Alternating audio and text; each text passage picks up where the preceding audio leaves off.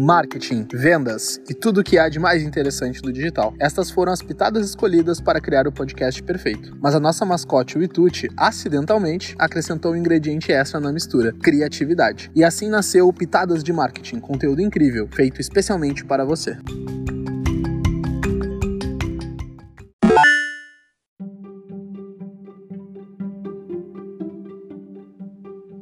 Quais os melhores formatos de conteúdo para blog?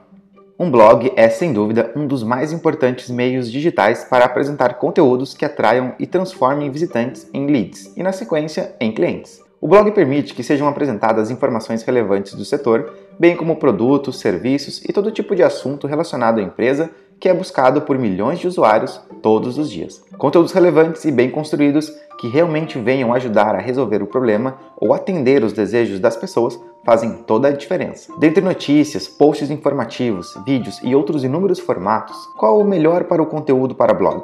É isso que vamos mostrar neste podcast. Continue ouvindo e confira. Mas então, qual conteúdo para blog devo ter? Os conteúdos precisam ser desenvolvidos com o intuito de informar e esclarecer o usuário, mas também para atraí-lo para sua marca. É essencial colocar-se no lugar do visitante que está buscando por alguma informação importante que lhe ajude a resolver seu problema e evoluir no funil de marketing. Para isso, é necessário que o conteúdo para blog esclareça dúvidas, seja escrito de maneira compreensível e de forma agradável. As informações precisam ser claras, verídicas preferencialmente com fontes que confirmem dados estatísticos, estudos e pesquisas. Para que o seu conteúdo para blog alcance e atraia o leitor, alguns cuidados são importantes para que a postagem tenha longevidade e possa, por muito tempo, servir como base de consulta dos interessados. O conteúdo para blog deve ter algumas características. Vamos a elas.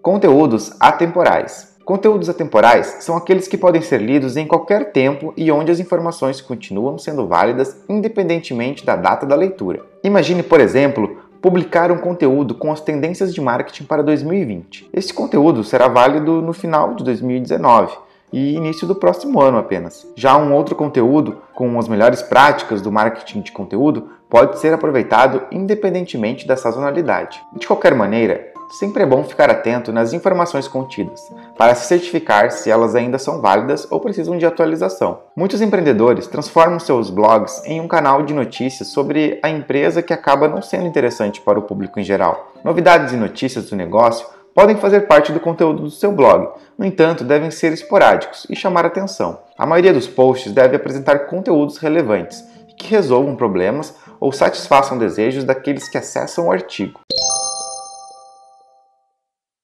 Conteúdos estratégicos. Um blog também deve ter conteúdos estratégicos. Antes de desenvolver um artigo, é importante verificar quais são os assuntos que envolvem o seu negócio e que estejam sendo mais procurados na internet. Essa pesquisa pode ser realizada utilizando algumas ferramentas, como por exemplo o ZenRush ou o Uber Suggest. Essas ferramentas localizam a quantidade de pesquisas ocorridas em determinado tempo sobre algum assunto. Estudar essas palavras permite que seus artigos sejam achados e lidos, afinal, de nada adianta ter o melhor artigo da internet se ele não chega em nenhuma pessoa. O tema, a palavra-chave e o conteúdo necessariamente precisam estar ligados ao negócio da sua empresa para que possam atrair visitantes que venham, no decorrer da estratégia, se tornarem clientes.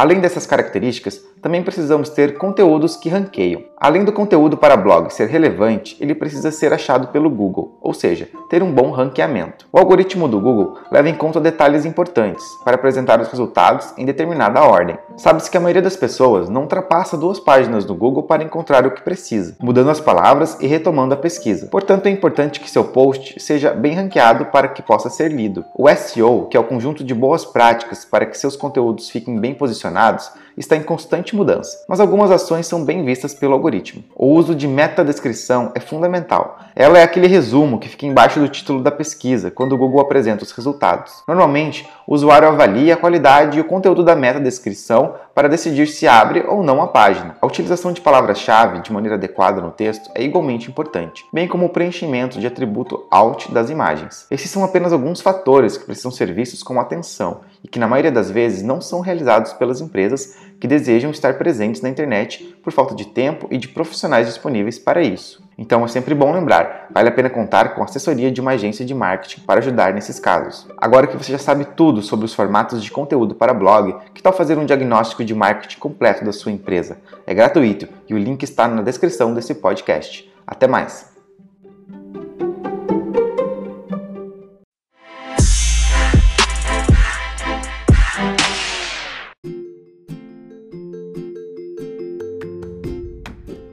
Para mais conteúdos como esse, acesse nosso site. O endereço é witu.digital. Você também pode nos seguir no Instagram, witu.digital. E se você gostou desse episódio, nos avalie positivamente na sua plataforma preferida de podcast.